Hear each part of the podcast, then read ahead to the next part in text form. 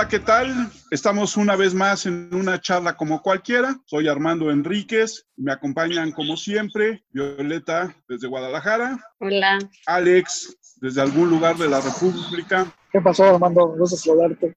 Igualmente. Y en esta ocasión tenemos a un periodista de tradición que además se une con nosotros desde Guadalajara, que es Víctor Peralta. Víctor, mucho gusto, bienvenido aquí a una charla como cualquiera. Buenas tardes, gracias por la invitación y estamos en, en Tlajumulco de Zúñiga, Jalisco, municipio aledaño a la zona metropolitana de Guadalajara. Estamos a la orden. Víctor, antes de entrar en materia, cuéntanos cuál es tu trayectoria como periodista. En octubre cumplo 26 años de, de periodista, de andar en, en los medios, sobre todo prensa escrita y radio. Y ahora, pues con las, con las redes sociales, pues también en, en las redes sociales estamos este, trabajando siempre enfocado a la materia deportiva, prácticamente toda la carrera, misma que comenzó en Ciudad de México durante algunos años y después cambié de aires, me vine para Guadalajara y acá me establecí. Tengo ya 20 años aquí en la, en la Perla Tapatía en el estado de Jalisco. ¿Por qué la decisión de abandonar la ciudad y hacer algo Oh. que de repente creo que es muy difícil desde algún lugar fuera de la, de la capital y que afortunadamente creo que hay gente como tú que va terminando con ese mito del centralismo? Sí, y mira, precisamente fue eso, el, el- el exceso del centralismo. No, no tenía trabajo. En un, en un par de ocasiones este, lo perdí por cierre de esas. Una de esas estaba tratando de innovar en estos, en estos aires del Internet. Se hizo un buen proyecto, sin embargo, el presupuesto este, se terminó antes de lo previsto y pues la empresa tuvo que ser este, vendida y con la venta, pues eh, salimos un gran porcentaje de esa planta laboral que estábamos ahí con el señor Domínguez Muro. Y bueno, pues vine a experimentar a Guadalajara a ver si había oportunidad y la oportunidad se abrió en uno de los periódicos de acá de la ciudad, en el Occidental, y en el Occidental hice trayectoria en la sección deportiva durante muchos años. Posteriormente se compró de parte de Organización Editorial Mexicana una estación de radio aquí en Guadalajara que era muy popular, que era Canal 58. Pasó previo a los Juegos Panamericanos del 2011 a formar parte de la OEM y bueno, pues ahí me involucraron también y estaba dobleteando en la misma empresa, ¿no? Haciendo radio y haciendo prensa escrita. Primero como reportero, después como editor, después terminé solamente en la radio conduciendo programas de dos horas, eh, uno por la mañana y otro por la tarde, cuatro horas diarias informando del deporte o repitiendo lo que pasaba porque a veces no, no te da para tanta información y pues ahí estuve hasta hace cuatro años cuando ya se terminó Ya la, relación vez. laboral ¿Qué tal tan difícil es cubrir cuatro horas deportivas de información en un mercado que no es tan grande? Mira, es, este, es dificilísimo, más si te dejan el barco para ti, para ti solo, ¿no? Que tienes que ser el productor, el conductor, el analista, el todólogo. Entonces tienes que buscar, en primera instancia, tienes que buscar a tus amigos, a los que conoces, a los que sabes que están en la fuente para que te echen el hombro. Afortunadamente, por la trayectoria que hice en, en calle, en, en el día a día, pues conocí a muchísima gente y cuando le platiqué del proyecto, pues estaban encantados porque pues tenían espacio gratuito para poder hablar de lo que hacían. Y entonces hacía entrevistas de una hora y ahí ya quemaba una y luego buscaba otra llamada por teléfono, buscaba algún contacto, analizaba. Y el tiempo, tú sabes que en los medios de comunicación te pasa rapidísimo, ¿no? Y sí, era pesado todos los días, una semana, cuatro horas diarias, cuatro horas diarias, pero pues lo, lo sacamos a flote, ¿no? Lo sacamos a flote. ¿Qué tal? Mucho gusto, Alejandro Cruz. En esa relación con colegas que a veces depende de la fuente, pues es el ego, ¿no? ¿Qué tanto era tan fácil sacar esa relación con el colega para que te diera esa información que tú necesitabas y que no se prestara que después tendrías que ser este, a favor o un favor de qué me das a cambio para que me des esa información? Alex, mucho, mucho, mucho gusto. Afortunadamente el trato que tengo con la gran mayoría de, de compañeros, no solamente aquí en, en, Guadalajara, sino en Ciudad de México, con los que todavía tengo este contacto, pues sé qué fuentes manejan y qué fuentes es muy sencillo, porque en su gran mayoría, si ponemos a 10 periodistas sobre en una redacción o en una cabina de radio, de esos 10, 8 cubren fútbol. Entonces no es tan, no es tan difícil, ¿no? Porque sabes perfectamente para dónde van. Y en Guadalajara, pues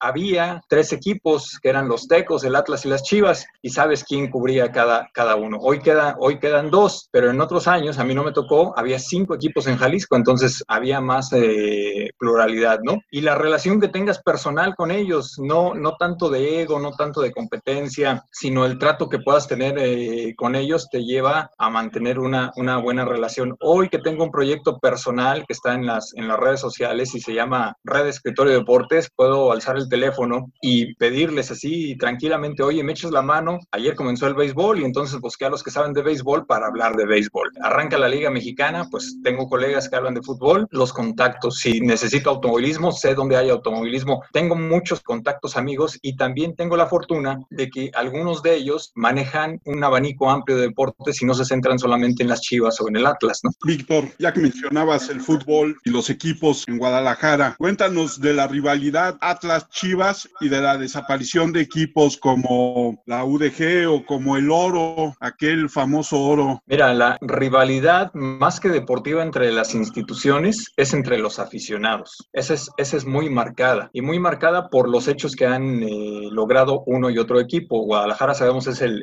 el segundo equipo con más títulos en, en el fútbol mexicano detrás de, de, de, la Meca. Y el Atlas, yo todavía no nacía, yo creo que tú todavía no nacías. Y dicen las escrituras del fútbol que el Atlas ganó un campeonato. Bueno, pues la rivalidad siempre ha existido, siempre ha existido en ese sentido, pero es más de aficionados que de instituciones, porque entre los jugadores, dependiendo de la, de la época, los jugadores se llevan bien, los independientemente quién sea el técnico, los técnicos se llevan bien. Incluso a mí me tocó una, una etapa, estaba todavía jugando Osvaldo Sánchez. Osvaldo Sánchez salió del Atlas y después pasa al América y del América viene a Guadalajara y de Guadalajara eh, se va a Torreón y allá termina su carrera. Entonces, ese camino que recorrió Osvaldo Sánchez, pues muchos lo conocieron y lo trataron desde el Atlas. Y en el Atlas hizo amigos, y ahí está, por ejemplo, Daniel Osorno, Mario Méndez, el Chato Rodríguez, esa generación que llegó a la final con, con la Volpe en el 99, pues fue una generación productiva. Y después algunos de esos jugadores brincaron a los Tecos, brincaron a las Chivas, y no, no puede haber este, tanta rivalidad deportiva porque mañana puedes estar en otro equipo, ¿no? La rivalidad es en la ciudad entre los aficionados. Y los del Atlas eh, creen que son un equipo elite, que son un equipo que siempre va a ganar, pero lamentablemente para ellos, y esto le sucede todos los días, ¿eh? todos los días, cuando el Atlas da a conocer una noticia de 8, la de 8 columnas, Guadalajara sale con una de 16.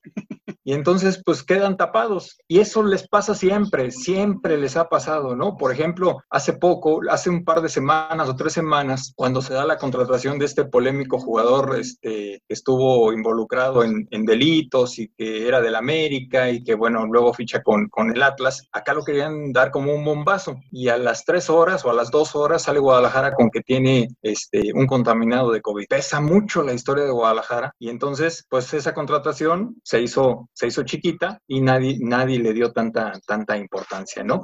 Sí hay medios en, Guadalajara que son muy atlistas y muy chivas y está muy marcado y, se sabe perfectamente quiénes le van a uno y quiénes, quiénes le van a otro, pero deportivamente entre jugadores no hay ningún este problema, ¿no? La rivalidad es más de, de, la afición, en las familias, en la calle o cuando se enfrentan ellos en el estadio. Ahí sí hay que tener este cierto, cierto cuidado, ¿no? Pero entre ellos los atletas, no, porque saben que mañana pueden brincar de uno para el otro o del otro para el uno, ¿no? Eh, sobre esto, yo recuerdo, bueno, cuando estaba, antes decían que, el, que las Chivas era un equipo más de pueblo, de barrio, y que el Atlas era más elitista, y ahora cambió desde que, estuvo, desde que se cambiaron al Akron, ya cambió la Chivas, diciendo un punto que le decían como las Chivas ya más fresa, que tenían eso, ¿no? Eh, sí, sí puede ser en cierto momento eh, por, por el estadio, únicamente por el estadio, ¿no? Porque cambió la fisonomía de un estadio tradicional, además dos veces mundialista, como es el, Jalisco en el 70 y en el 86, y el estadio Akron, pues ha sido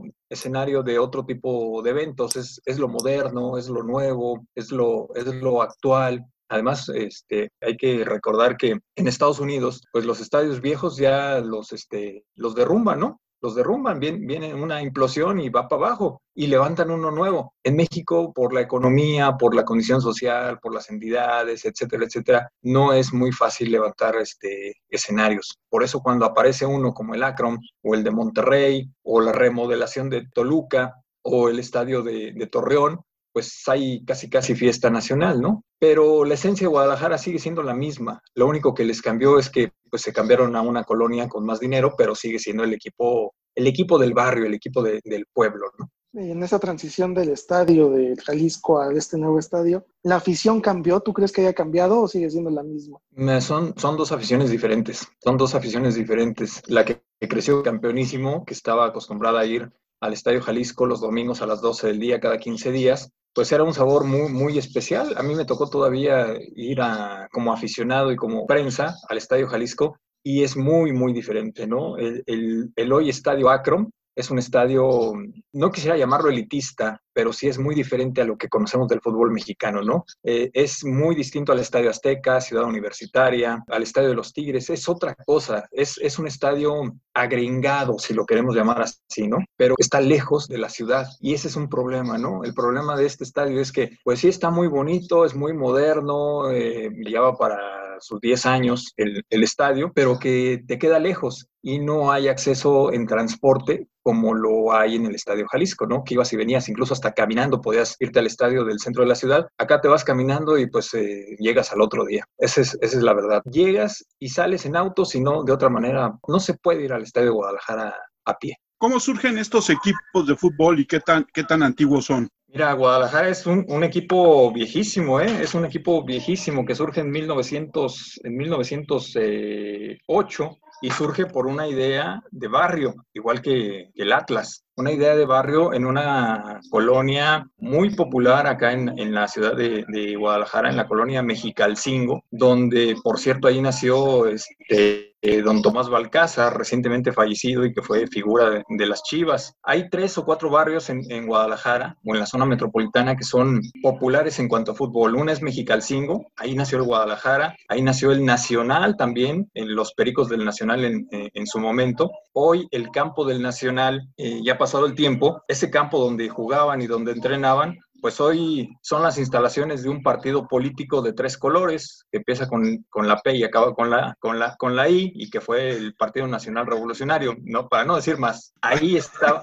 ahí, ahí está este, las instalaciones que hoy ocupa ese partido político, ahí fue la Casa del Nacional. El Atlas nació con otra índole, pero con la esencia del barrio. Los equipos nacen con la esencia del barrio, a excepción de la Autónoma de Guadalajara, los Tecos, que esos por su institución, por la universidad, pues nacen en la tercera división y al momento el equipo universitario que no juega en primera división eh, son el único equipo en la historia del fútbol mexicano que brincaron de tercera a primera siendo campeones, no comprando una franquicia, no, no pagando derecho de piso, sino que ellos son fundados a principios de los años 70, ganan la tercera división en su segundo año y brincan a la segunda división y son campeones de segunda división, ascienden a primera división y también tienen un título de la primera división. Es el único equipo en México que tiene títulos de primera, segunda y tercera división. Hoy desaparecidos lamentablemente, pero ese, dato es este, muy interesante para, el fútbol mexicano.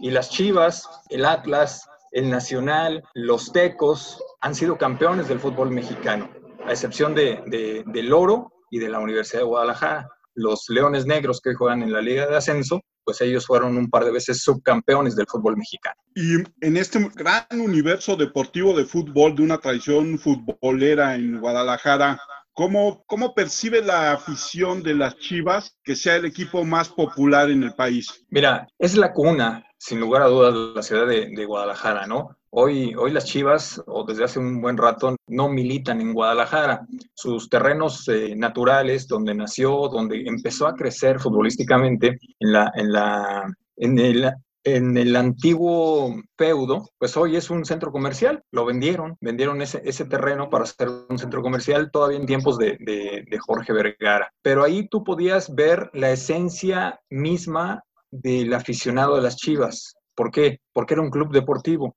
y había socios y entonces podías tú como socio eh, codearte con, con, las figuras del campeonísimo o con las figuras posteriores de, en la famosa cancha Estolán, donde, donde entrenaban. El Guadalajara de la época que todavía me tocó cubrir ahí en, esa, en esas instalaciones de Colomos, pues por la mañana entrenaban las Chivas y dos veces por semana, si no, si no mal recuerdo, los martes y los jueves, por la tarde entrenaban el campeonísimo, aquel de los años 60. Todavía entrenaban y jugaban cascaritas. Y tú como aficionado, si pertenecías o podías entrar o tenías acceso o eras invitado al, a, al club, podías estar con ellos. Entonces la relación se hacía muy estrecha de parte de jugadores, de directivos, con aficionados. Además de que pues siempre ha sido un equipo eh, popular, ha sido un equipo del pueblo, ha sido un equipo que por su origen y por el, eh, no por la raya, sino por lo mexicano que es de no permitir este, extranjeros, pues eso lo hace más cercano, ¿no? Hace que tú pertenezcas al Guadalajara independientemente si le vas a otro,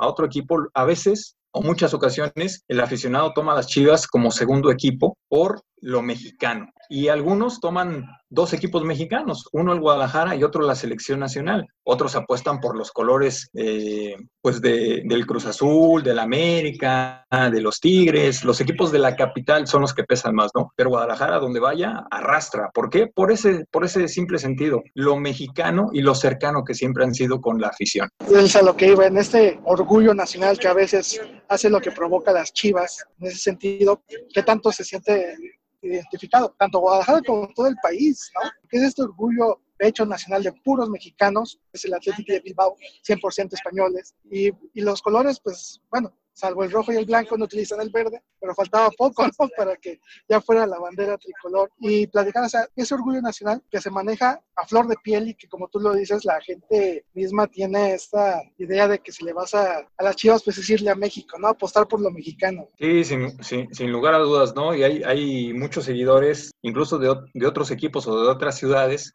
que prefieren al Guadalajara sobre el equipo local. Y los estados o las entidades que no tienen equipo de primera división, por ejemplo el sureste, es eh, muy marcado con excepción de, de Chiapas hasta, hasta hace, antes del, del, COVID, bueno, pues le van al Guadalajara, ¿no? Tengo, tengo amigos con los que participo en, este, en, los espacios que ahora tengo en redes sociales, en Tabasco, y si Chivas se presenta por allá, es llenar el estadio, ¿no? A lo mejor son estadios pequeños que no llegan a 5 mil aficionados, pero la gente está allá. O si los llevas a Cancún, o si los llevas a Chiapas, o si los llevas a Veracruz, la gente va por ese nacionalismo que tiene el Guadalajara en su historia, y si le agregas que ha sido campeón en 12 ocasiones, pues es un extra para, para, el aficionado, ¿no? Recordemos que el deporte tiene una, una simbología muy, muy especial. Tú le vas a un equipo ganador o procuras tener siempre un equipo ganador y si no llega a esas metas que buscas, te cambias de equipo, cambias la playera, le puedes ir a, no sé, vamos a poner a, a algún equipo, ¿no? Sin, sin menospreciar a, a, ninguno,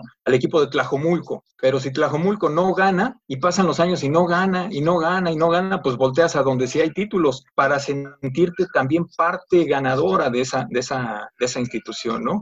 Y bueno, serán pocos los que se flagelen con los resultados este, deportivos y se queden siempre con equipos perdedores. Tengo una pregunta, Víctor, es sobre la historia de la Chiva. Se había dicho que decían que había salido de un belga, porque se ha escuchado que parecían los colores del, del, azul y el rojo. ¿Tú nos puedes explicar mejor? Sí, son, son los colores de la, de la bandera francesa, el, el, rojo, el blanco y el azul. Era un empresario belga que radicó acá en la, en la ciudad de Guadalajara y que trajo el fútbol a la Perla Tapatía y entonces empezó a juntar chicos del barrio a invitarlos a esta idea y se enamoraron del deporte, se enamoraron de, de, del fútbol. Sí, no nace, no nace con, con, un mexicano, no nace con un tapatío, nace este, con, un, con un belga, Ever, Everas, Everett, creo que se, se, llama, si no mal recuerdo el, el nombre del, del, del, fundador, y decide que sea así los, los colores, ¿no? Y los colores posteriormente pues se quedan en la, en la historia. Preguntaba Alex si las chivas no tienen color verde, bueno, pues en ocasiones han eh, salido o salen con su tercera casaca en color verde para fortalecer ese sentimiento de nacionalidad. Pero Guadalajara nace con origen europeo porque el deporte en su gran mayoría, sobre todo el fútbol,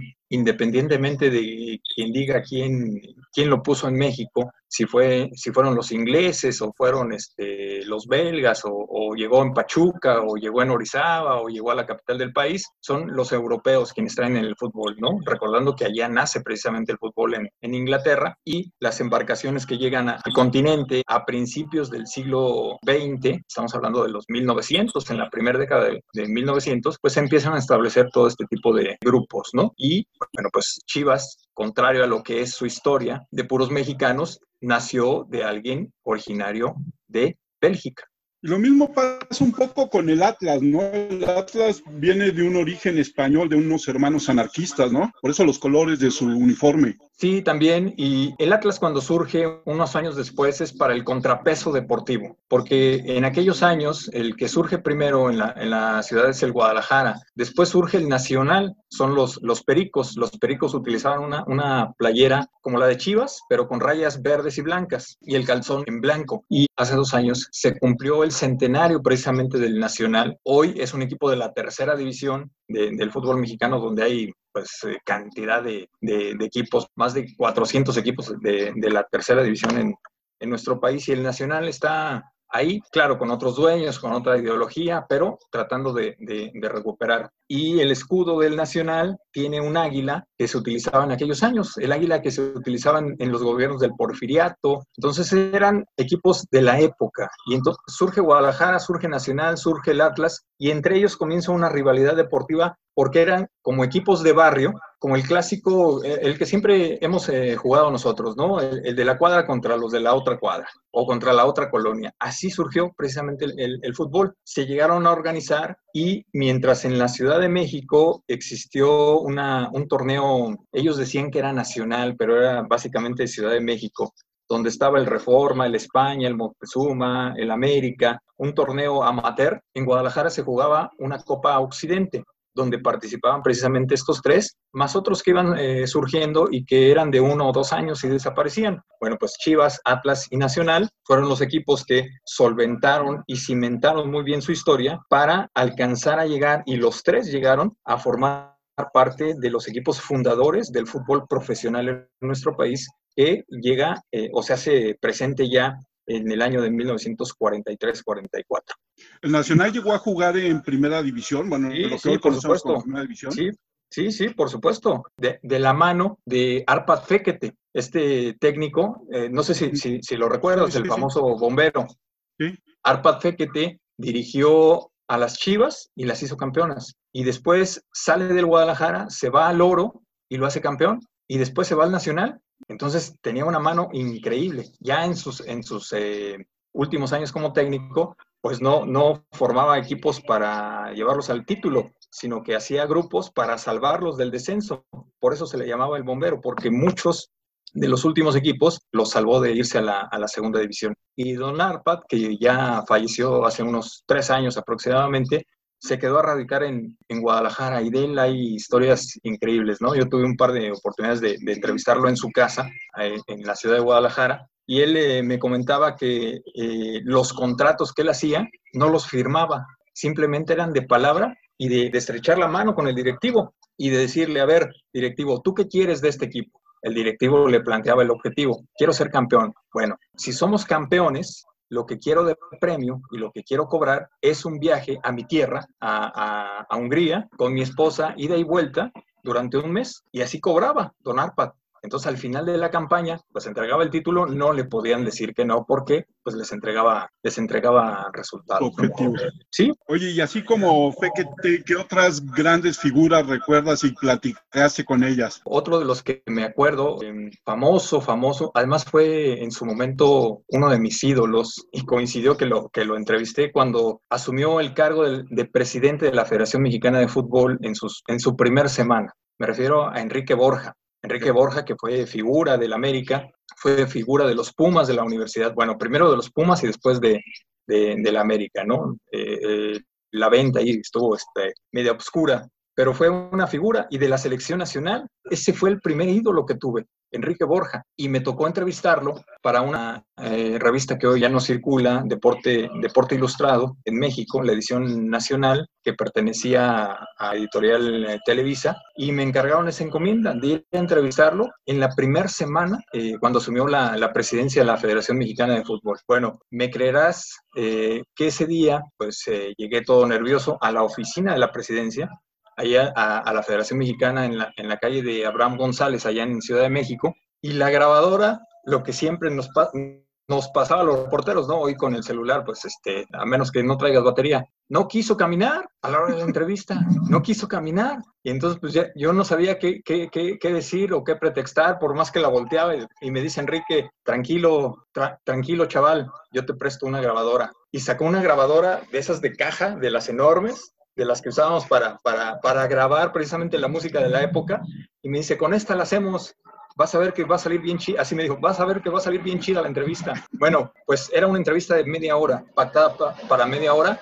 Hicimos dos horas y media de charla. Ese no era el problema. El problema era después transcribir y buscar lo interesante para entregar la, la, la cita, ¿no? Esa fue una, una experiencia muy, muy curiosa esto por la grabadora y que me dice, yo te presto la mía y saca su, su grabadora, este, pues no sé si de la época, ¿no? De, de esas setenteras todavía, de doble cassette y este... Sí, de las grandes. Radio, ecualizador y todo, ¿no? Es más, él hasta la ajustó para que se, se escuchara bien la, la, grabación. Otro que recuerdo fue René Higuita, no sé si, si le suene, René Higuita, el portero colombiano, este del, del el pelo ensortijado, que aventó un escorpión en, en Wembley. Bueno, pues él cuando vino al fútbol mexicano militó para el Veracruz y en ese entonces yo trabajaba para una revista que ya también este, desapareció de nombre Balón, una revista en blanco y negro, pero que fue muy popular, cerca de 40 años de, circulación en, en, Ciudad de México y a nivel eh, nacional. Y me dijeron, a ver,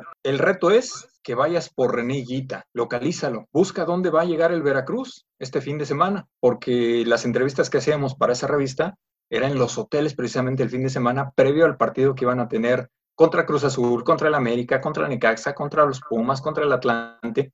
Y bueno, me tocó entrevistarlo en un hotel que está, eh, no sé si se pueden decir, si, si, si puedo decir no los nombres, si no, si no hay este problema, eh, frente a Reforma, allá en Ciudad de México, el, el, Fiesta Americana, y ahí lo, ahí lo entrevisté.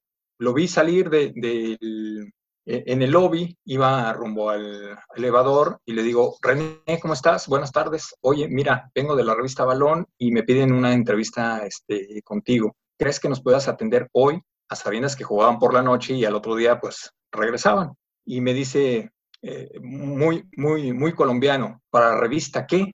Digo, revista Balón. Y llevaba unos ejemplares, le entregué unas, unas este, le regalé unos, unos ejemplares y me dice, dame cinco minutos subió a su habitación, dejó lo que, lo que traía, las pertenencias que traía, acababan de, de desayunar y bajó y me regaló también amablemente dos horas de, de, de, charla y en esa me contó lo que sufrió y vivió cuando estuvo preso en Colombia por un delito que él no cometió. Y entonces, pues te cuentan anécdotas fuera de la cancha, pero de un personaje mítico. Y además, eh, jugó la Copa del Mundo de Estados Unidos, fue una figura internacional, jugó en nuestro país. Después me lo topé acá en Guadalajara en un partido contra, contra los Tecos. Me saludó, me dio el abrazo, me regaló unos guantes y yo nada más iba a hacer este, los, la zona de vestidores, ¿no? Entonces me vio, me reconoció y me dice, oye, quedó muy padre, busqué la revista, las mandé a Colombia, quedaron encantados,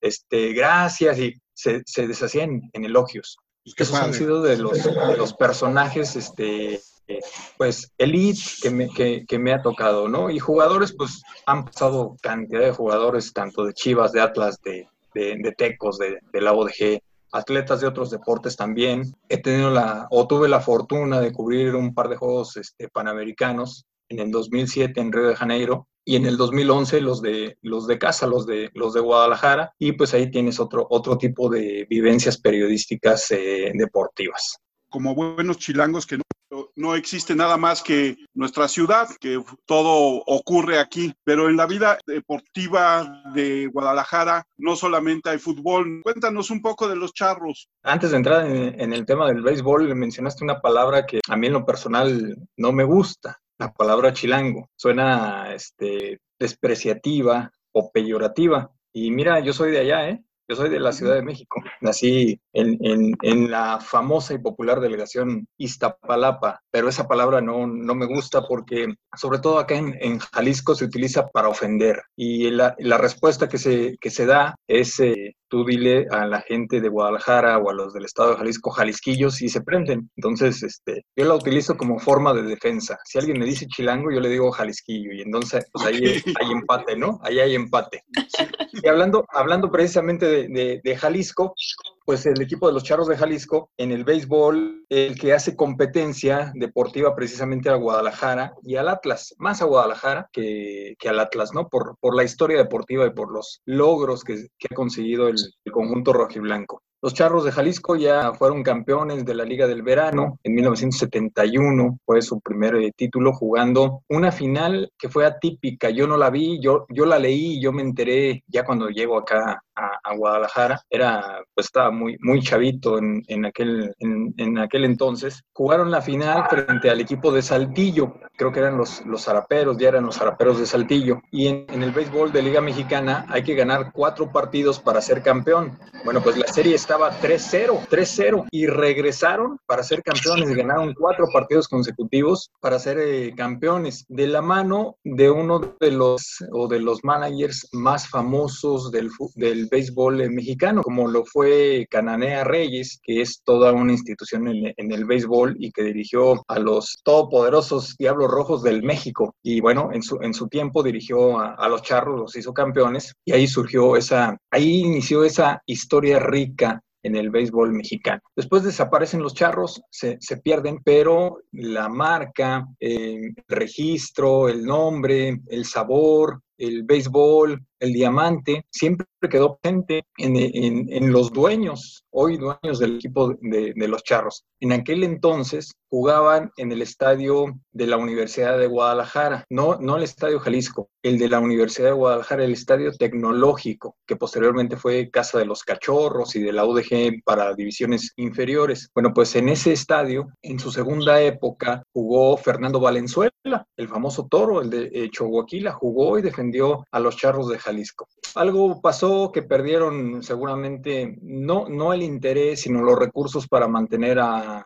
a un equipo y bueno, pues se, perdieron en la, en la historia. Gran pretexto para que yo regresara a Guadalajara fue un proyecto que presentaron exactamente en los tiempos en Chamba, en, Ciudad de México, allá por el año, iniciando el, presente siglo, el, el 21, por el año 99, 2000, se presentó a nivel nacional un proyecto, un megaproyecto para presentar a los charros de Jalisco y lo vendían. En aquel entonces Salvador este, Girarte, hoy, hoy dueño todavía de, del conjunto charro, vendieron a la prensa un megaproyecto que parecía que estabas en grandes ligas. Y entonces dije, bueno, si hay fútbol, hay deporte y va a haber béisbol, yo me voy para allá, va a haber chamba. Y entonces agarré mis, eh, mis triques y me vine para Guadalajara, encontré la fortuna de llegar al occidental y el proyecto se desvaneció porque no hizo, no hubo quien le echara el hombro en cuanto a recursos, no había un estadio de béisbol, el estadio tecnológico pues se utilizaba simplemente para el deporte universitario, el atletismo nada más, eh, mal cuidado, muy mal gastado, en pésimas condiciones y no había un escenario para. Y entonces se diluyó esa, esa, oferta por casi 12 o 13 años. Surge la idea posterior o resurge la idea de regresar a los Charros de Jalisco posterior a los Juegos Panamericanos, porque hoy el estadio donde juega el, conjunto eh, azul y oro, pues fue el estadio panamericano, el estadio de atletismo, este que está en, en Zapopan, que se, que se modificó para estadio de béisbol fue el estadio de atletismo de los Juegos Panamericanos y de los Juegos Parapanamericanos. Ahí se llevaban a cabo las, los, los eventos de atletismo de pista y campo y bueno, iba a tener un uso para el atleta de casa, para el atleta normal, para los atletas que a lo mejor no tienen todavía tanta trascendencia. Y a Salvador Quirarte se le prendió el foco de ir a hablar con el entonces gobernador del estado, hoy ya este, retirado de, del cargo por su, terminó su sexenio con el señor Aristóteles Sandoval y lo convenció para que le cediera o le prestara el estadio que es del gobierno del estado para modificarlo y hacerlo diamante. Y entonces con ese apoyo, con ese hombrazo que le dieron, pues empezó a conseguir el resto, patrocinadores, marcas, apoyo, jugadores, etcétera, etcétera, y se arma un nuevo, un nuevo equipo. La llegada de Charros fue espectacular porque muchos se quedaron en el recuerdo de los años 70 cuando se logra ese, ese título, pero no, llegan, no llegan a Liga de Pacífico. Y en Liga de Pacífico no es sino hasta el quinto año cuando consiguen el título. El primer año fue fabuloso porque llegaron a la final, pero lamentablemente la perdieron por, em, porque así es el béisbol porque así es el béisbol, aquí no le puedes echar la culpa a uno a otro, así es el béisbol y perdieron la, la serie final. En la segunda, si no mal recuerdo, no alcanzaron a calificar. En la tercera andaban por ahí en media tabla. En la cuarta regresaron, pero se quedaron en playoffs. Y en la quinta, y la quinta fue la buena. Y hoy pueden presumir que son el equipo campeón de Liga Mexicana del Pacífico ante pocos, ¿no? Como, como lo han sido, por ejemplo, los Naranjeros de Hermosillo, que son el equipo institución de la liga. Tú dices Hermosillo y es el equivalente a los Diablos Rojos del México en, el verano. Tienen la misma cantidad de, títulos, 16 y 17, uno más, uno menos, pero son los que marcan la pauta en el béisbol mexicano. Y regresaron los charros y regresaron por la puerta grande y ahora pues eh, lo difícil no es repetir, sino mantenerse ahí. Ya llegaste a la corona, ¿qué más sigue? Ahora hay que duplicar y triplicar y, hacer historia con el equipo, el equipo de, de los charros. ¿no? Ha tenido muy buenos eh, jugadores, muchos extranjeros, ha tenido hasta italianos, cubanos, dominicanos, mexicanos, bueno, de todo ha pasado por, por el equipo de charros. Pero cuando encontraron la fórmula de la novena ganadora, pues resultó en un campeonato que fue precisamente la de la temporada pasada, la 2019. Muy grata historia con el licenciado Navarro, que también ahí puja siempre por, por sus charros. Este, preguntarte acerca, pues, volviendo a una, una pelota chica, una pelota de número 5, eh, de las Chivas, ¿tú cuál crees que sea el mayor ídolo de la afición rojiblanca? El mayor ídolo, pues que estamos hablando de muchos años de historia y dependiendo de la historia y la generación puedes hablar de un, de un ídolo, ¿no? En su momento, de los más recientes podemos hablar de Osvaldo Sánchez, podemos hablar de, de, Omar Bravo, podemos hablar de Ramón Ramírez, podemos hablar de Joel el Tiburón Sánchez, de Benjamín Galindo, que pues esperemos pronto, pronto se recupere después de, de, la enfermedad que, que, padeció en recientes semanas. En otras épocas o épocas de los años 80, Alberto Guerra como técnico, Fernando Quirarte en la defensa, el, mismo Sergio Lugo, Javier Aguirre, hoy dirige en España, jugó, jugó en, el, en el Guadalajara, Guillermo Mendizábal, eh, Javier El Zuli Ledesma, y nos vamos más atrás y pues están los del campeonísimo, ¿no? ¿Qué me dices de Chava Reyes? ¿Qué me dices de, de Don Tomás Balcázar, que ya fallecieron? De El Tigre Sepúlveda, que era un defensa de, de, de, meter, de meter pierna, ¿no? Era muy, muy, muy reacio, dice, y cuenta la leyenda y cuenta el mismo. Porteros han pasado pues infinidad de, arqueros, ya te mencioné a Osvaldo, el Tubo Gómez en su momento fue, ídolo de, las Chivas, Talavera también, eh, Jorge García Rulfo en su momento, el único portero mexicano que pasó por los cinco equipos de, Jalisco, jugó en las Chivas, el Atlas, los Tecos, este, eh, el, el no, el Jalisco, sí, fueron los, los cinco equipos que estaban en ese entonces, los Gallos, Leones, Tecos, Chivas, Atlas y los Gallos, los cinco equipos que estaban en, los años 80, el único portero que, ha hecho eso. Ídolos uno, no te puedo decir, porque eh, dependiendo de la generación, es el, ídolo de, del momento, ¿no? El más reciente puede ser Osvaldo Sánchez, o este, Omar Bravo por la cantidad de goles y que ya se quedó como el histórico del número uno en cantidad de goles para el Guadalajara. ¿Cuál fue el efecto Jorge Vergara en estas chivas? Pues en, sus, en su inicio fue muy fuerte, ¿eh? fue un impacto muy fuerte porque le perteneció a una buena cantidad de personas y de socios que hicieron del club lo que hasta ese momento era Chivas. Y con la llegada de Jorge Vergara, él decía que iba el mejor equipo del mundo y, no fue así. Simplemente pues eh, siguió su curso y fue campeón cuando le tocó. Esa es, esa es la realidad, ¿no? Eh, decía que iba a ser el multicampeón, que iba a ser una, una, una, semejanza al Real Madrid, que cada torneo iba a ser campeón, que iba a tener a los mejores técnicos. Y, y para comenzar, su primer técnico era nacional. Iba iniciando, como fue Eduardo de la Torre, el Yayo, hoy comentarista, pero también entrenador y que pasó por Guadalajara y que jugó en Cruz Azul y que fue seleccionado nacional. Y ahí un poquito vinieron a menos los, los créditos de Jorge Vergara, pero pues él creció en ese pitch de hablar más y concretar poco. Y con la historia de Guadalajara así fue hasta su fallecimiento, ¿no? Siempre dijo que Guadalajara iba a ser el más grande de México y hoy el América ya lo rebasó. Que iba a ser el más grande del continente y pues está ahí el River y está el Boca, y hay otros equipos este, importantes, ¿no? Están los brasileños. El más importante del mundo, pues está lejos del Real Madrid, está lejos del Manchester, está lejos de la Juventus. Entonces, para eso se necesita mucho trabajo y nuestro fútbol mexicano, que es muy especial, muy sui generis, pues está, estamos lejos de, poder eh, tener un equipo de esa, de esa magnitud. Oye, Víctor, hablabas hace unos momentos del apoyo que le dio el gobernador, el entonces gobernador, a los charros. ¿Hay un apoyo del gobierno de Jalisco a sus deportistas?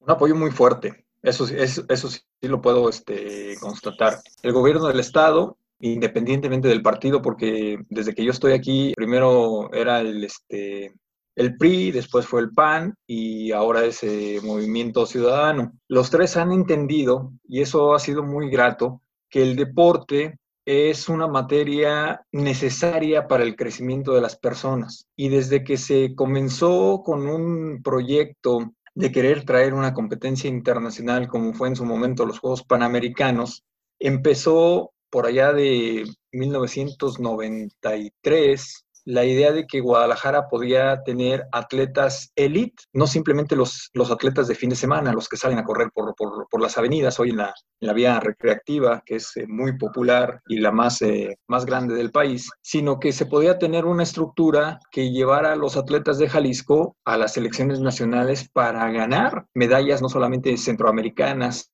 sino panamericanas y olímpicas.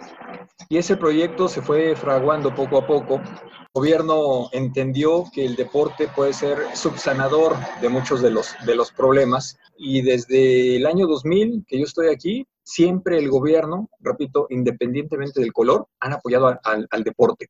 No por nada, Jalisco es 20 veces campeón nacional infantil y juvenil consecutivamente en la Olimpiada que realizaba la CONADE. Hoy, si es que hay, serán los Juegos Nacionales. Pero esa Olimpiada Nacional Infantil y Juvenil, Jalisco 20 años consecutivos campeón de la disciplina que tú me digas, en todas había medallas, en todas. Y se hacía una, una gran fiesta, una gran verbena, porque pues de todos los deportes, desde los colectivos hasta los individuales, siempre hay medallas o siempre había medallas. Hoy con esta reestructura que quiere hacer eh, la CONADE, convertirlos a Juegos Nacionales, que la verdad es lo mismo, simplemente recortaron categorías y edades, pues Jalisco ha dominado. Y ese dominio es gracias al apoyo que se tiene, a las becas que se dan a los atletas elite que han estado representando a la entidad y que incluso ha habido piratas de otros estados que se han llevado algunas figuras de Jalisco para que lo representen porque otros no ganan y entonces se los llevan a, Nuevo León, se los llevan a Sonora, se los llevan a Coahuila, para que les den algunas medallitas, porque acá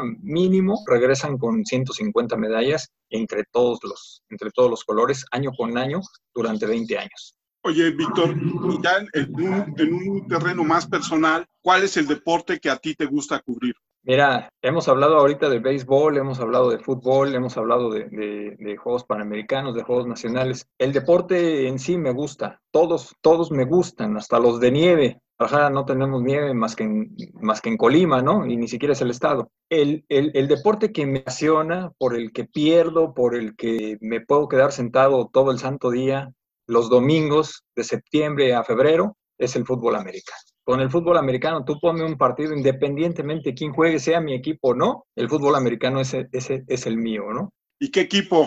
Eh, no sé si lo conozcas, no sé si lo conozcas. Los otros de Dallas, por supuesto. Dallas Cowboys. desde chavito, desde, desde niño, mira, desde, te voy a decir hasta la fecha. Desde 1976 a la fecha soy aficionado a los vaqueros, desde que tenía siete años.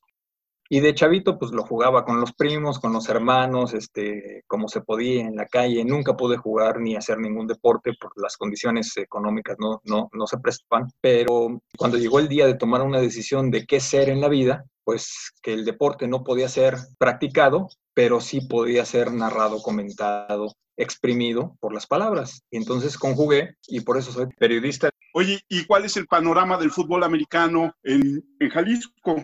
Mira, el fútbol americano en Jalisco está en crecimiento. Es un fútbol que está lejano a lo que se ve en Ciudad de México. Por, eh, uno, por la organización y dos, por las universidades, ¿no? En, México hay, desde, desde los niños de 5 o 6 años, los piwis o la categoría pañales, ¿no? No, no sé cuál sea. Este, hay fútbol americano hasta el profesional, ya tenemos una, una liga profesional. Bueno, ya hay dos ligas profesionales en nuestro país. Y en Jalisco acaba de llegar un equipo incluso no jugó este, este año por, se suspendió la temporada por la pandemia. Los tequileros, el equipo de los tequileros de Jalisco, que juegan en el Estadio 3 de Marzo, donde jugaban los Tecos, bueno, pues se los prestaron para, para jugar ahí. Su uniforme a mí en lo personal no me gusta, es un verde maguey feíto con, con, con amarillo que no contrasta, pero bueno, pues hacen ahí su, su, lucha, ¿no? Y las universidades de manera particular, participando en la, en la UNEFA, en la Organización Nacional Estudiantil de Fútbol Americano, pues la Universidad del Valle de México, los Leones de la UDG, los Tecos de la Autónoma, pues están en nivel eh, colegial. Es un deporte que está creciendo, pero todavía no experimenta el, gran boom que se espera de este, de este deporte, aun cuando Guadalajara es una ciudad de paso entre Los Ángeles, California y la Ciudad de México, ¿no? Es como es como el trampolín para, muchos este, negocios, ¿no? Eh, se ha dicho por muchos años, y eso ya es este, muy cierto, que si quieres lanzar un producto el que sea a nivel nacional, primero preséntalo en Guadalajara o en Jalisco. Y si te pega ahí, te pega en todo el país. Si fracasa, retírate. Y el fútbol americano está buscando ese trampolín para ver si, para ver si brinca. Y está en este momento así como que apenas creen este impulso. Y ya rápidamente, antes de despedir, el panorama del básquet.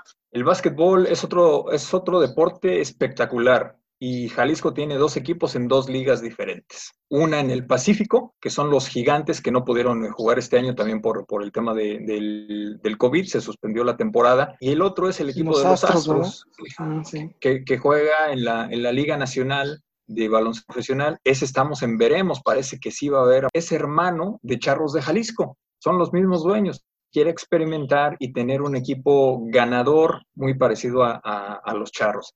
Históricamente el baloncesto en Jalisco ha pegado porque en su momento los soles de Jalisco fueron multicampeones de la Liga Profesional de, del Básquetbol eh, Nacional. Los Leones Negros de la UDG también fueron este, muy famosos y, y campeones de, de, la liga, tanto universitaria como nacional, profesional en su momento. El básquetbol también va, va en crecimiento y tiene buenos adeptos y tiene escenarios ad hoc para desarrollar el, baloncesto, ¿no? Las instalaciones de Code Alcalde, donde juega el equipo de Gigantes, son ideales, ahí se jugaron los, el básquetbol de los Panamericanos, y donde juegan los Astros es un escenario para el voleibol originalmente, pero hoy es casa del equipo de, de, los Astros, ¿no? Y la gimnasia pues la tuvieron que mover a otro, a otro escenario para que este estadio, pequeño de 3.000 aficionados, pues sea abarrotado por quien gusta del deporte ráfaga. Llegamos ya al final de nuestro programa. Yo te quiero agradecer, Víctor, tu tiempo, la plática que nos has dado, que ha sido muy enriquecedora. Espero que a los capitalinos nos abra ese panorama que luego no tenemos contemplado, que es que existe el deporte en, todo el país y en ciudades tan importantes como Guadalajara. Y espero que en alguna otra ocasión volvamos a platicar y volvamos a hablar de estos temas que nos interesan y nos gustan a todos. Víctor, ¿tienes redes sociales para sí, que la gente te siga? Sí, por supuesto. Y ahí estamos en Red Escritorio Deportes, es nuestra página base en Red Escritorio Deportes en el Facebook. Ahí me pueden eh, seguir. En el Twitter también la, la, información todos los días y casi casi al momento, en cuanto termina un partido, ahí estamos subiendo el resultado. Es Red Escritorio Deportes, pero me pueden encontrar como arroba B de Víctor Pera 69. Arroba B de Víctor Pera 69. Y en el, en el Facebook, mi muro particular es Víctor Peralta. Y bueno, pues ahí van a ver un loguito que dice Red. Y pues es, es la repetición, ¿no? En YouTube también como Red Escritorio de Deportes, ahí estamos haciendo también algunos eh, programitas. Llevamos poquitos, 13 nada más. Pero también ahí en, en, las redes sociales, busquen Red de Escritorio de Deportes y bueno, pues encuentras y ahí estamos to todos los días, 24-7, 365. Perfecto. Violeta, tus redes sociales. Mis redes sociales en Twitter, Boleigo, y en Instagram como Boleigo. Alex. Mi Twitter es arroba 512-Alex. Soy Armando Enríquez. A mí me encuentran en arroba cernícalo y nos pueden seguir también en arroba una charla cualquier uno y una vez más agradecer a todos aquellos que nos escuchan semana a semana, a los que nos escuchan en México, en Washington, en Nueva York, en Dublín, en Valencia, en Madrid. Queremos darles las gracias los estimamos y seguimos esperando sus comentarios. Esta fue una charla como cualquiera. Los esperamos la semana que entra. Muchas gracias, muchas gracias, Víctor. Esperemos que próximamente nos volvamos a juntar para platicar. Nos vemos la semana que entra, chicos. Adiós, muchas gracias, Víctor. Gracias. gracias, profe. Gracias a